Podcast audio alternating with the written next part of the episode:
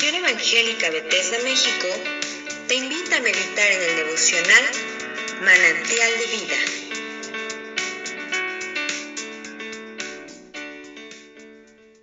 En esta oportunidad te invito a que me acompañes y juntos reflexionemos acerca del capítulo 3 del libro del profeta Oseas. Dice así la palabra del Señor. Me dijo otra vez, ve, ama a una mujer amada de su compañero, aunque adúltera, como el amor de Jehová para con los hijos de Israel, los cuales miran a dioses ajenos y aman tortas de pasas. La compré entonces para mí por quince siglos de plata y un homer y medio de cebada. Y le dije, Tú serás mía durante muchos días, no fornicarás ni tomarás otro varón, lo mismo haré yo porque muchos días están, estarán los hijos de Israel sin ley, sin príncipe, sin sacrificio, sin estatua, sin efod y sin terafines. Después volverán los hijos de Israel y buscarán a Jehová su Dios y a David su rey, y temerán a Jehová y a su bondad en el fin de los días. En este capítulo 3, como se ha venido meditando a través del libro del profeta Oseas, el matrimonio es una de las figuras utilizadas por las escrituras que nos ayudan a entender la relación de Dios con los hombres. Aquí el profeta Oseas nuevamente recibe una instrucción de parte de Dios respecto a que vaya y busque nuevamente a una mujer, una mujer la cual ahora tendrá que comprar, comprar nuevamente para poder hacer la suya. Pero Oseas hace un pacto con ella, o trata de hacer un pacto con ella, porque la relación como esposos, la relación como matrimonio, tiene que ver con un compromiso, describe el amor, la intimidad, el privilegio y la responsabilidad.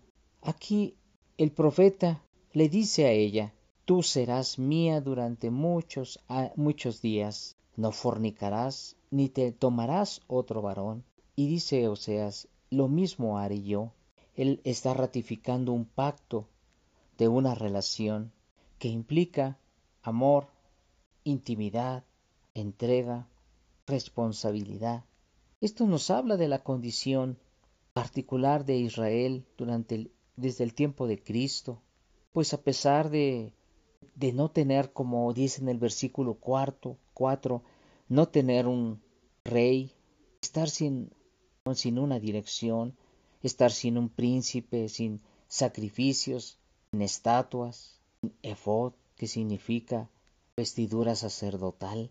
Hablamos entonces de estar sin un culto a Dios, sin terafines, que eran los dioses o ídolos domésticos, a pesar de que ahora se ha guardado para poder tener una relación con Dios más estrecha, más directa, con el fin de que a través de ese pacto y esa promesa de restauración de parte de Dios hacia los hombres, hacia su pueblo, el hombre pueda volver a Dios, su pueblo pueda reconocer a Dios nuevamente nos dice en el versículo 5, después volverán los hijos de Israel y buscarán a Jehová su Dios y a David su rey. Y sucederá algo, que temerán a Jehová y a su bondad en el fin de los días. Este versículo nos habla de la descripción de lo que era el pasado, de lo que era, de lo que es el presente y de lo que es el futuro de Israel. Si su pasado de idolatría se encuentra ilustrado en la infidelidad de Gomer hacia Oseas, pero a pesar de esa infidelidad, Oseas, a Oseas se le ordena, Dios le ordena amar, amar a su esposa Gomer y volverla a comprar según el amor de Jehová para Israel. así como el Señor ama a Israel. Un amor que lo llevó a llevar a pagar el precio de la sangre de la cruz para redimir a Israel. Pero eso es el fundamento de la restauración. La condición actual de Israel está ilustrada y claramente profetizada en los versículos 3 y 4. El versículo 5 nos declara el futuro de Israel y muestra su arrepentimiento para con Dios, quien en su fidelidad habrá de restaurarla a Israel. Tú y yo tenemos la oportunidad en Cristo Jesús de poder ser restaurados no importando la condición de nuestra vida ni la condición de pecado con la cual vivíamos anteriormente. Dios espera y Dios desea restaurarnos. Dios no quiere que tú y yo permanezcamos caídos, que permanezcamos sin fe, sin Dios, sin esperanza. Para eso mandó a Jesucristo, nuestro Salvador para poder restaurar la relación con cada uno de, de cada uno de nosotros con el Señor. En estos pasajes preciosos podemos ver manifestado el amor de Dios para con su pueblo. Al pagar un precio, siendo que ya era suyo, que el pueblo ya era suyo, pues Dios lo formó pagó un precio nuevamente para poder rescatarlo. Como cuando vas al, al monte de piedad a empeñar una prenda que es tuya, que te costó, pero que al cabo del tiempo tienes que volver a pagar el precio para rescatar la prenda que tienes ahí empeñada.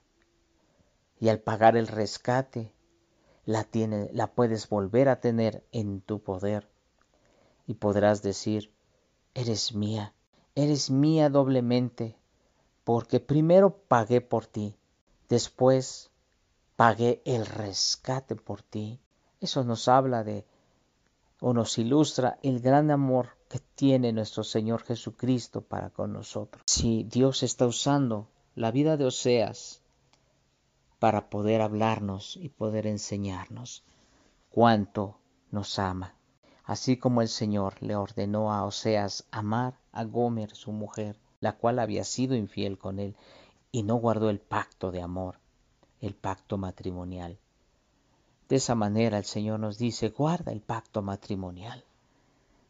Guarda ese pacto de compromiso que has hecho conmigo. Eso nos invita el Señor en esta mañana. Guardemos pues el pacto, amados hermanos y hermanas. Guardemos el pacto de amor pues el Señor nos compró doblemente y nos rescató, pagando el alto precio con su sangre bendita en la cruz del Calvario. Seamos fieles a Dios, tengamos temor de Él, y entonces busquémosle para que el Señor se glorifique día a día, pues Él desea estar con nosotros todos los días hasta el fin. Por eso no importa el pecado que hayas cometido, ven, vayamos a los pies de Cristo. Confesemos nuestra falta, nuestro pecado. Él nos restaurará. Él nos levantará, pues Él perdonará nuestro pecado y nos levantará. Que Dios te bendiga. Si esta devocional ha sido de bendición para tu vida, compártelo con otros. Y síguenos en nuestras redes sociales como Misión Evangélica